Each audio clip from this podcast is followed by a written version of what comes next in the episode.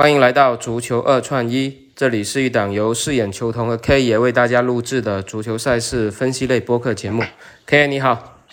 饰演球童你好，哎，好久不见啊，久违 K 爷的声音啦。因为我们中间有一段时间跟着五大联赛也进行了一波休整吧，休息了一段时间，中间间接性的分享了一些比赛。那最近五大联赛又准备重新开始了，我们这个节目要恢复到正常的更新的一个频率的。那最近 K 爷有没有去关注一下女足世界杯啊，包括之前的一些赛事？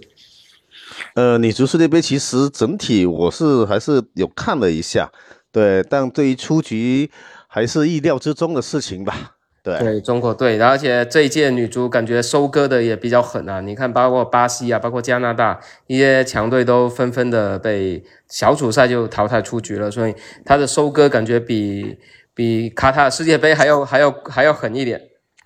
对，没错。OK，那因为。这些比赛其实大家的基础面掌握还是比较有限，对于我们去判断比赛也不太的这种理想吧，这种情况。然后随着五大联赛的恢复，我们还是会重新的去更新这些主流联赛的一些赛事。所以今天晚上给大家先带来一场英国慈善盾杯啊，就曼城打阿森纳这场比赛啊，这样重点的一场，等于是五大联赛包括英超开始之前的一场重头戏吧。那 K 爷这场比赛怎么看？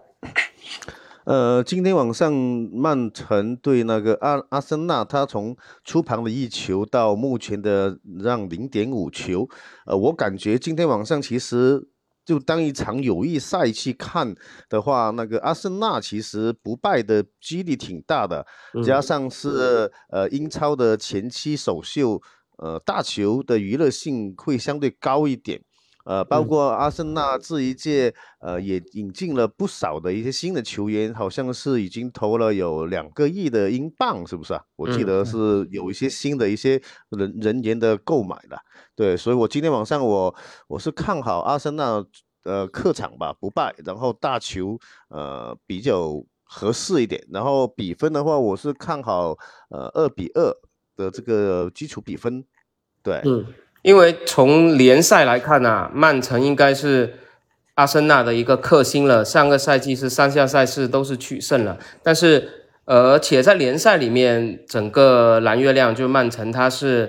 对阿森纳是有一个十二连胜的这样一个比较强势的表现的。但这场比赛，它还从零点七五降到了零点五，这种示弱。你觉得还是是是出于一个什么样的一个调整呢？这样这样的示弱，在联赛有包括上个赛季有非常强势的这种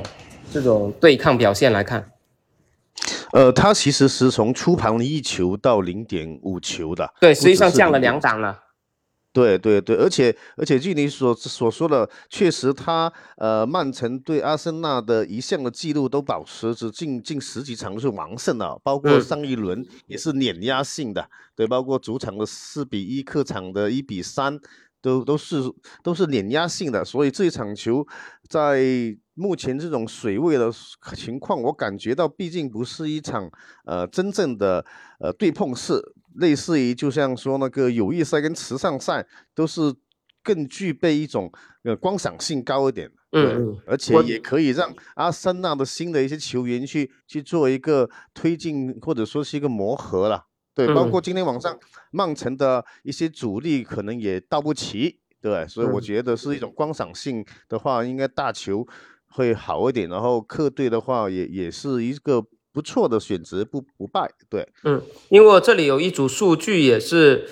比较倾向于阿森纳的，因为阿森纳在目前慈善盾的，就是整体的历史表现还是比较好的，他们是除了曼联之外夺得这个慈善盾次数最多的一个球队啊，十六次夺冠了，他们最近四次进入慈善盾的这个比赛里面是近四次全部获胜了，所以。这个数据反而看出阿森纳好像对于这种杯赛是赛季初的这个有热身赛这个友谊赛会更加的去